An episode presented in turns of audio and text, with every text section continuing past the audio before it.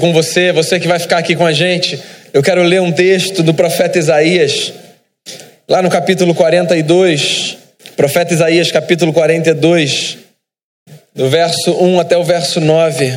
O texto diz assim: Eis aqui o meu servo, a quem sustenho, o meu escolhido, em quem a minha alma se compraz, pus sobre ele o meu espírito. E ele promulgará o direito para os gentios, não clamará, nem gritará, nem fará ouvir a sua voz na praça. Não esmagará a cana quebrada, nem apagará a torcida que fumega. Em verdade promulgará o direito. Não desanimará, nem se quebrará, até que ponha na terra o direito, e as terras do mar aguardarão a sua doutrina. Assim diz Deus, o Senhor, que criou os céus e os estendeu, formou a terra e a tudo quanto se produz, que dá fôlego de vida ao povo que, nele, que nela está, e o espírito aos que andam nela. Eu, o Senhor, te chamei em justiça, tomar-te-ei pela mão e te guardarei, e te farei mediador da aliança com o povo e luz para os gentios, para abrires os olhos aos cegos, para tirares da prisão o cativo e do cárcere os que jazem em trevas eu sou o Senhor, este é o meu nome. A minha glória, pois não darei a outrem, nem a minha honra às imagens de escultura. Eis que as primeiras predições já se cumpriram, e novas coisas eu vos anuncio. E antes que sucedam, eu vos farei ouvir. Senhor, que a tua palavra que foi lida seja recebida por cada coração como um recado dos céus para a nossa vida. E que a contemplação da mensagem do Natal, cantada pelas crianças e agora anunciada, Senhor, seja fonte de esperança para o nosso coração. Assim eu oro pedindo que o Senhor nos abençoe, como tem feito até aqui. Em nome de Jesus. Amém. Eu disse isso há duas semanas. O período do Natal parece ter o poder de sensibilizar a gente, né? Parece que a gente tem o coração um pouco mais disposto a perdoar, a retomar conversas que a gente um dia abandonou, a sentar à mesa com gente que a gente não queria sentar. Alguma coisa acontece nessa época do ano que torna as pessoas mais suscetíveis à reconciliação, ao perdão, à paz, à alegria, à harmonia. Se eu pudesse dizer no calendário do ano, eu diria que o Natal é uma espécie de Shabá. É o nosso tempo de descanso no ano. Tanto que quando a gente ouve alguém dizer que vai trabalhar no Natal, a gente quase que se ofende, né? Porque o Natal é essa época de você celebrar e descansar. Bem, eu não acho que isso seja uma coincidência, sabe? O fato da gente ter o coração mais sensível nesse período do ano. Eu acho que é o espírito do Natal. Eu acho que é o espírito da mensagem do Cristo que nasceu e cuja vida a gente celebra. Eu separei esse texto do profeta Isaías para ler com vocês nessa noite. O profeta Isaías, dos profetas hebreus, foi o que mais falou sobre o Messias. Essa figura guardada por um povo que vivia oprimido e que ansiava viver em liberdade. Isaías, ao longo do seu livro, faz diversas menções à figura do Cristo que viria. E aqui no capítulo 42, ele chama o Cristo de o servo do Senhor. E ele começa dizendo uma coisa muito bonita. Como profeta, falando em nome de Deus, assim os judeus acreditavam, Isaías diz assim: Nele, no servo que virá, a minha alma se compraz. Nele a minha alma se alegra. Ou seja, Isaías parece dizer que Deus tinha boas expectativas quanto ao menino que nasceria. O menino que nasceria viveria uma vida que seria, aos olhos do Criador, uma vida bela. Eu gosto de pensar nisso quando eu penso no desafio que nós temos na vida. O desafio de vivermos uma vida que, de alguma forma, ainda que de maneira simbólica, faça Deus sorrir. O esforço que a gente precisa ter de trilhar uma jornada que seja tão bacana, tão cheia de sentido, de beleza, de doçura e de leveza, que nos dê a impressão de que quando Deus dos céus nos olha, ele nos dá um sorriso. Jesus, o servo anunciado, foi alguém acerca de quem Deus disse: Nele a minha alma se compraz. Eu fico pensando, bem, se Jesus foi alguém cuja vida Deus se alegrou, então Jesus deve ser também alguém cuja vida nos serve de inspiração. Olha só o que o profeta diz sobre o servo do Senhor, Jesus, o menino que haveria de nascer. Ele diz assim: Ele não esmagará a cana quebrada, nem apagará a torcida que fumega. Eu gosto dessa expressão: esmagar a cana quebrada e apagar a torcida que fumega. Parece que os hebreus acreditavam que não fazia muito sentido para alguém cuja história daria para a vida dos outros força, beleza. Não fazia muito sentido acabar de destruir o que já estava em pedaços. O que o profeta diz é que Jesus não é aquele que veio de não veio acabar de oprimir o que já se encontra oprimido. Jesus não é aquele que veio acabar de destruir aquele que já se encontra com a vida destruída.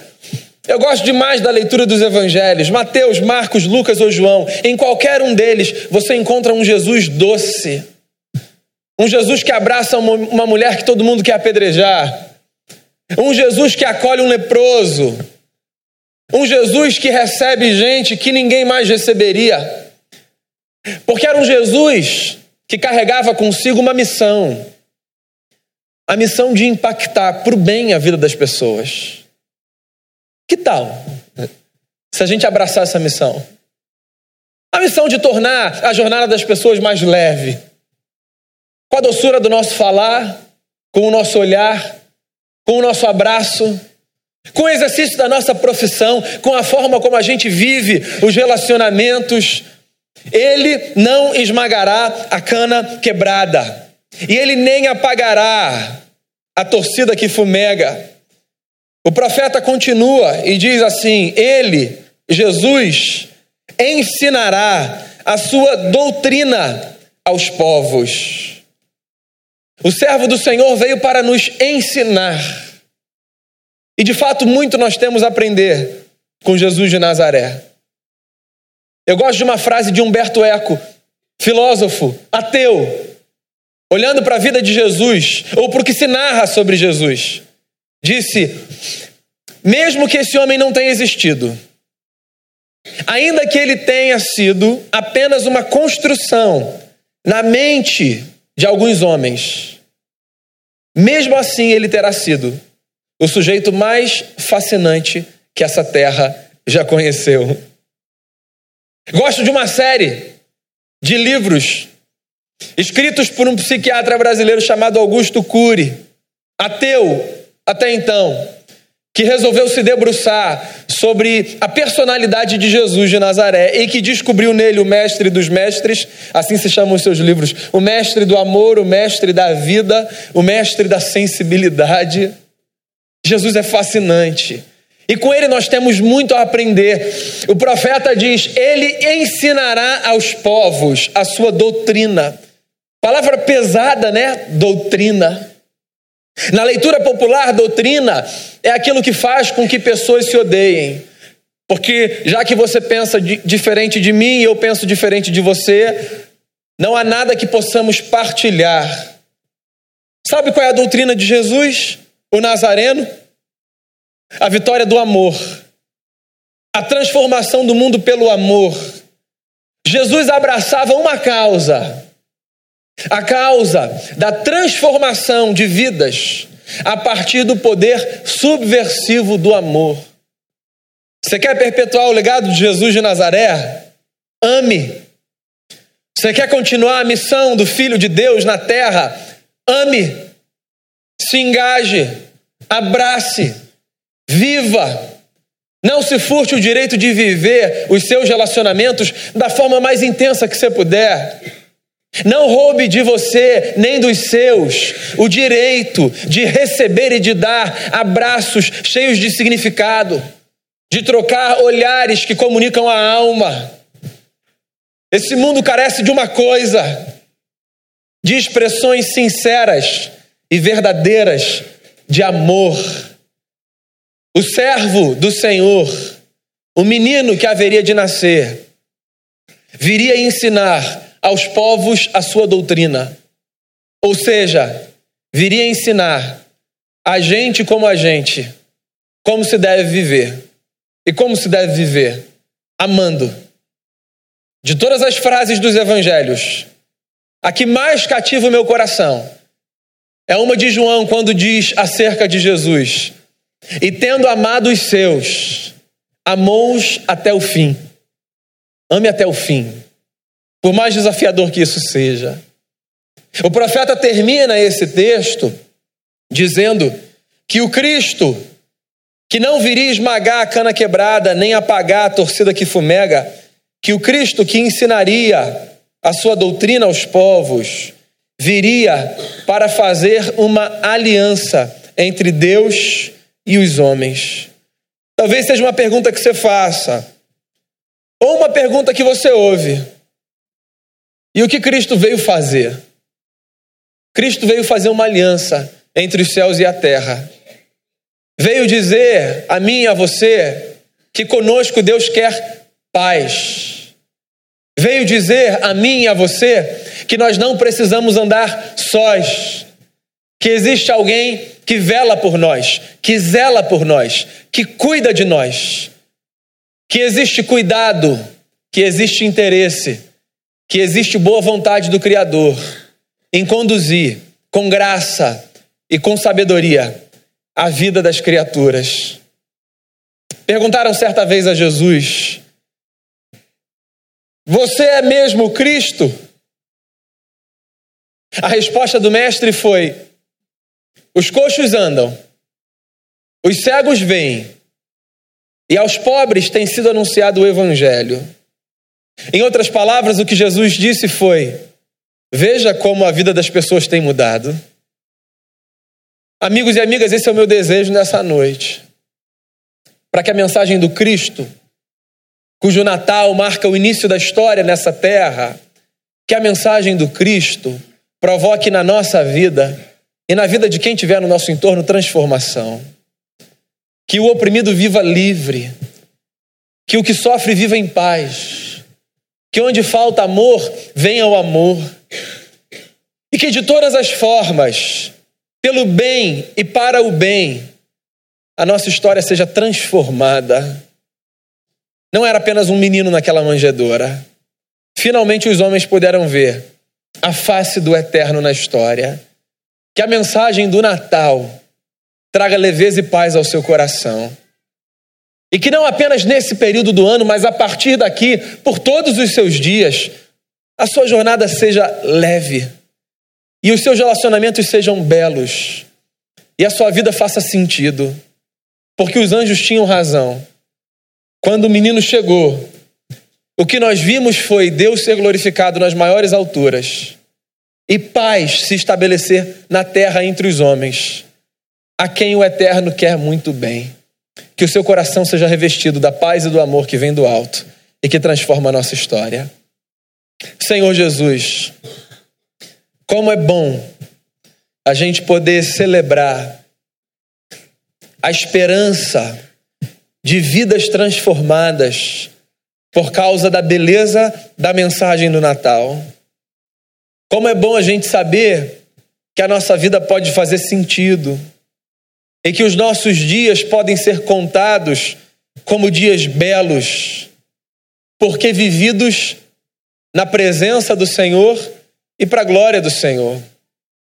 Eu quero colocar diante de Ti nesse momento cada família aqui presente, Senhor. E quero rogar a Ti que a paz que vem dos céus e que é capaz de inundar o nosso coração preencha relacionamentos em cada família aqui representada. E eu quero rogar ao Senhor que corações oprimidos pelo que quer que seja sejam libertos pelo poder do menino que veio mudar a nossa história. E que quem sofre e chora tenha pela tua graça as lágrimas enxugadas e o sofrimento aliviado.